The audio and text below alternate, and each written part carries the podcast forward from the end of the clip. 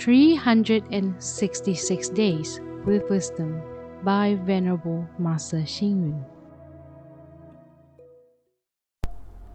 June 11th.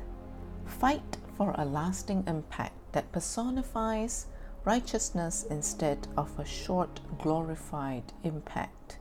Seek for the welfare and benefit of all beings instead of just personal benefit. Public justice will never occur if we only pay attention to personal relationships, benefits, or losses in any society, government, or organization. Without public justice, a country will fail, a society will not progress, and an organization will not be able to function. A person who does not value public justice is a selfish being. These illustrate the importance of public justice. What is public justice? As an example, assume I am promised many benefits to work on something which I deem illegal and unethical. Thus, I will decline the offer. You may have already treated me well and assisted me in various ways.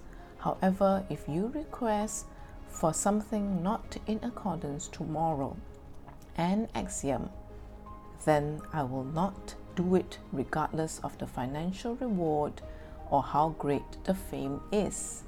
In short, I will not do any deed or action that is unethical or immoral.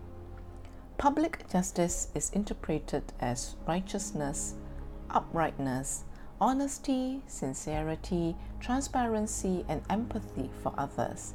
Otherwise, one should not conduct business deprived of public justice. One should not buy products deprived of public justice. One should not speak words deprived of public justice. One should not develop a career deprived of public justice.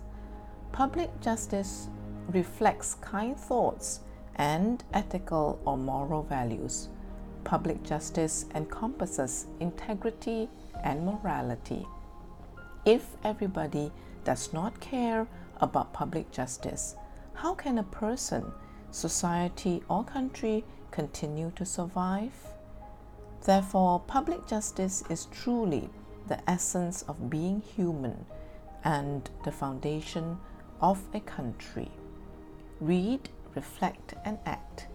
Public justice is interpreted as righteousness, uprightness, honesty, sincerity, transparency, and empathy for others. Please tune in, same time tomorrow as we meet on air.